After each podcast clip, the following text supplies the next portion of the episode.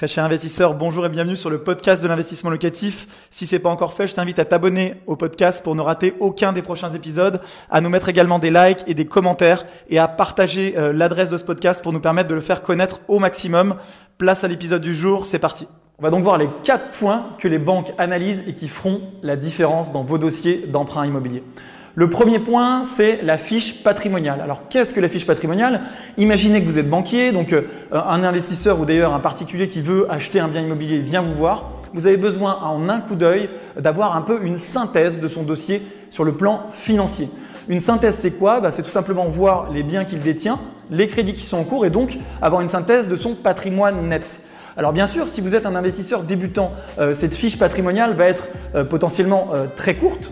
Euh, puisque vous n'avez pas ou très peu de patrimoine à ce stade. Et en revanche, plus vous avancez euh, dans les investissements immobiliers, plus tu avances et plus, c'est ce que je te souhaite, tu détiens euh, de biens immobiliers, et eh bien plus cette feuille sera étoffée et plus ça va être compliqué bah, de fournir tous les aimants associés. Par exemple, ma fiche patrimoniale à moi, elle contient énormément lignes puisque j'ai plus de 60 lots à l'heure où je te parle. Et donc, bah, ça veut dire quoi? Ça veut dire qu'à chaque fois, j'ai euh, la valeur euh, nette actuelle donc, euh, du bien immobilier en question, les crédits restant en cours, la durée d'emprunt restant en cours, la mensualité chaque mois donc, de crédit sur ce bien-là le loyer bien sûr que je perçois pour que la banque puisse analyser tous ces éléments, qu'elle voit la valeur nette de mon patrimoine, donc c'est euh, la valeur de tous les biens cumulés, déduits donc de tous les crédits en cours restant à payer sur ces biens-là, et également qu'elle puisse calculer le cash flow que je dégage, qu'il soit positif ou négatif, avec euh, la différence entre tous les loyers perçus d'un côté et bien entendu tous les crédits que je paye euh, chaque mois ou chaque année, ça dépend comment on le calcule, sur ces biens immobiliers que je détiens. Parce qu'on me le demande très souvent et pour t'aider dans tes démarches d'investisseur, je t'offre la fiche patrimoniale type à remplir pour impressionner la banque et lui montrer que tu as compris, arriver avec des éléments concrets. Euh, c'est très simple, il suffit de cliquer ci-dessous euh, sur le lien, je t'offre ce cadeau. Tu as juste à mettre euh, ton prénom, ton email et me dire où je dois t'envoyer la fiche patrimoniale à remplir. Donc la fiche patrimoniale, tout simplement, c'est un scan, c'est une vision que le banquier va avoir en un coup d'œil de l'état de ton patrimoine actuel à l'instant T et donc, voilà, sans les documents justificatifs qu'il va te demander après, il va pouvoir se rendre compte, c'est du déclaratif bien sûr, de toutes les choses qui sont en cours. Alors, on me demande souvent, Manuel, mais comment tu évalues euh, la valeur actuelle d'un bien Puisque bah, dans la fiche patrimoniale, je vais mettre la valeur à l'instant T. Ça peut être un bien, par exemple, que j'ai acheté 100 000 euros euh, il y a trois ans. Si l'immobilier a monté, si j'ai réalisé une plus-value, si j'ai fait des travaux sur ce bien-là, eh bien, évidemment, le bien ne vaudra plus 100 000 euros, mais par exemple 150 000 euros. Donc comment faire pour connaître cette valeur-là? C'est une question que m'a posée euh, une personne sur Instagram. Eh bien, ce qui est important euh, de se dire, c'est que vous pouvez solliciter une ou deux agences pour avoir des avis de valeur. Ça s'appelle un avis de valeur. Donc c'est euh, tout simplement une estimation que l'agence va vous dire. Si vous vendez votre bien aujourd'hui, eh bien ce bien-là que vous avez acheté peut-être 100 000 vaut aujourd'hui en valeur marché 150 000 euros.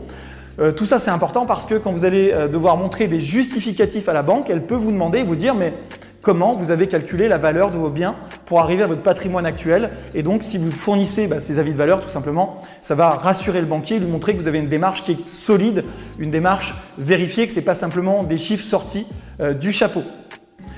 Bien sûr, euh, pour vérifier tous ces éléments-là, vérifier euh, les crédits qui sont en cours, vérifier la somme que vous avez encore à rembourser, il faut que vous vous basiez sur les tableaux d'amortissement de chacun de vos crédits tableaux d'amortissement qui vous permettront en un coup d'œil de récupérer bah, les sommes restantes euh, mois par mois. Donc chaque mois, vous avez euh, la valeur de crédit en cours restante qui diminue de mois en mois puisque vous remboursez tout simplement du capital auprès de votre banque et également les mensualités de crédit. Donc vous aurez les chiffres exacts et de toute façon, euh, c'est à partir de là que les banques vont vérifier les éléments que vous avez transmis par la suite. Donc elles vous demanderont pour chaque crédit en cours les tableaux d'amortissement définitifs sur vos biens. Le point numéro 2, donc c'est euh, l'historique professionnel que vous avez et également bien sûr le, statut actuel dont vous disposez.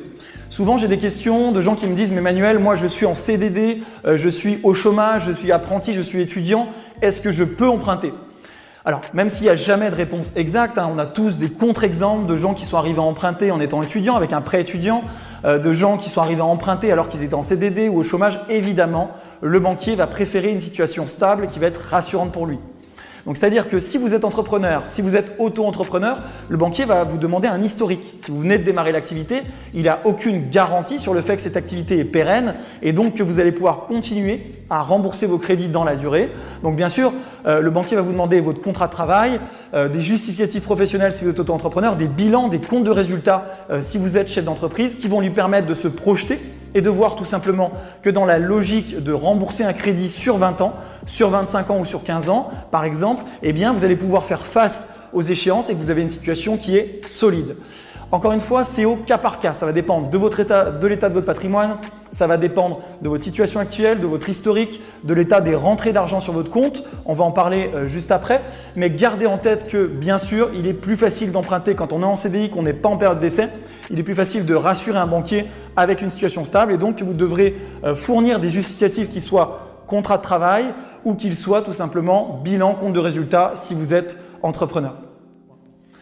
Le troisième point, et non des moindres, c'est le taux d'endettement. Ce fameux taux d'endettement avec la règle que tout le monde connaît, la règle de base, qui est la règle des 33%.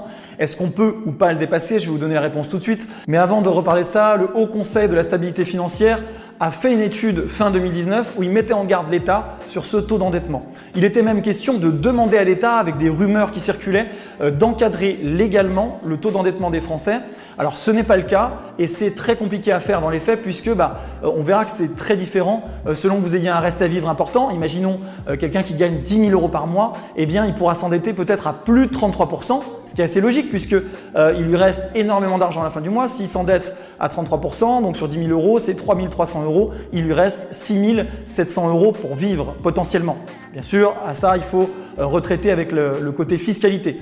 Mais la logique est celle-là moins vous gagnez d'argent, plus la règle des 33% va s'appliquer et plus vous gagnez euh, d'argent chaque mois et plus vous pourrez déplafonner cette règle des 33%.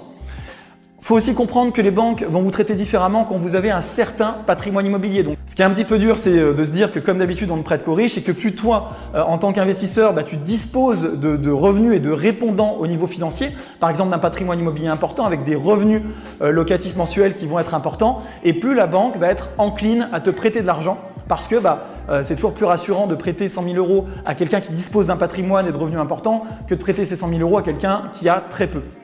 Alors maintenant, comment est traitée euh, cette règle des 33% Pour vous dire, euh, sur mon dernier projet, sur le projet donc, de ce loft que, j'ai acheté, la banque qui était le LCL m'a dit que j'étais endetté à 92% de taux d'endettement selon leurs calculs. 92% de taux d'endettement, quand elle m'a dit ça, j'étais un petit peu sous le choc. J'ai dit, mais à 92% de taux d'endettement, est-ce que vous allez suivre sur un dossier comme ça? Elle m'a dit, ne vous inquiétez pas, 92% c'est parce qu'on a des critères spécifiques de prise en charge. Et quels sont-ils?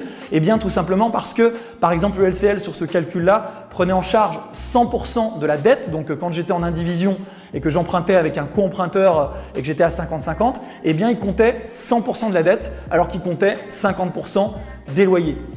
Je vous prends cet exemple-là tout simplement pour vous dire que d'une banque à l'autre, le taux d'endettement va être très différent. Certaines banques calculent en endettement différentiel, c'est encore un autre sujet euh, que je traiterai dans une autre vidéo, mais euh, gardez en tête que le taux d'endettement ne veut pas dire grand-chose, c'est un taux qui est facial et qui peut varier énormément pour le même dossier d'une banque à l'autre. Donc pas de panique, si vous avez plus de 33% d'endettement, le dossier se regarde, il faudra tout simplement eh montrer que vous avez du répondant savoir monter le dossier encore mieux en tant qu'entrepreneur de l'immobilier, comme on le dit euh, avec Michael, et savoir euh, présenter le dossier sous son meilleur angle. Et on vous apprend bien sûr tout ça sur la chaîne YouTube Investissement Locatif, donc tout va bien.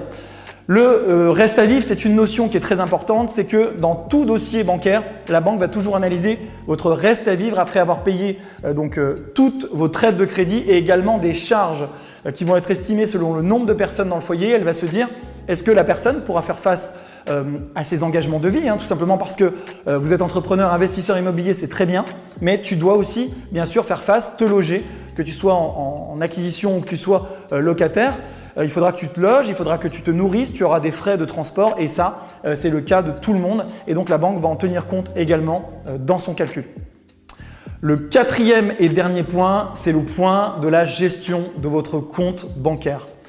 On en parle souvent et je pense que tu as déjà vu ça sur la chaîne, mais euh, ce qui est très important, c'est d'avoir une gestion saine et en bon père de famille de son compte bancaire.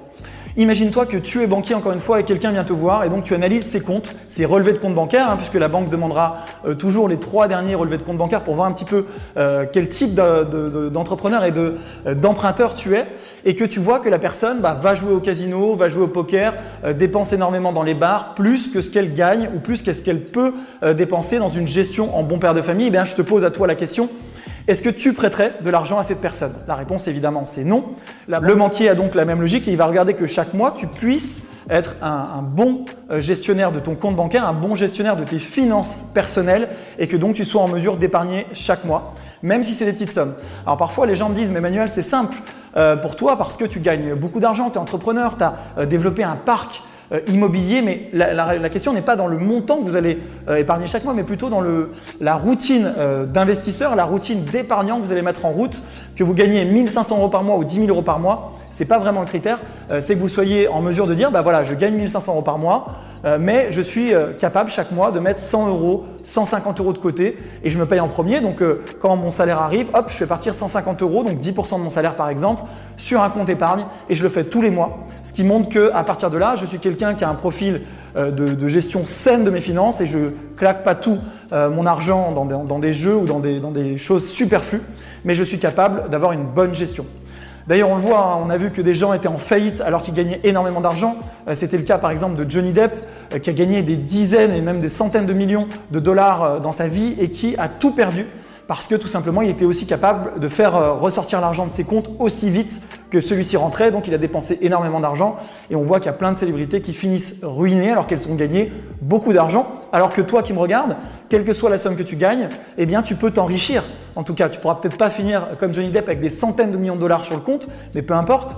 Euh, mais en revanche, euh, ce qu'on va regarder, c'est d'où tu pars et où tu arrives. Est-ce que tu peux atteindre tes rêves de liberté financière grâce à l'investissement immobilier et grâce à une gestion saine de tes comptes? Et la réponse est évidemment oui, mais pour ça, il faut appliquer euh, bah, des choses drastiques et donc respecter déjà les quatre points qu'on a vus ensemble. Un grand merci d'avoir suivi cet épisode jusqu'au bout. Je te donne rendez-vous pour un prochain épisode. Si c'est pas le cas, abonne-toi au podcast, partage-le, mets-moi un like et tu peux également retrouver plus de conseils sur YouTube avec plus de 300 vidéos de conseils gratuites. En ce moment, une vidéo par jour. Rejoins-nous là-bas aussi et à très bientôt. Ciao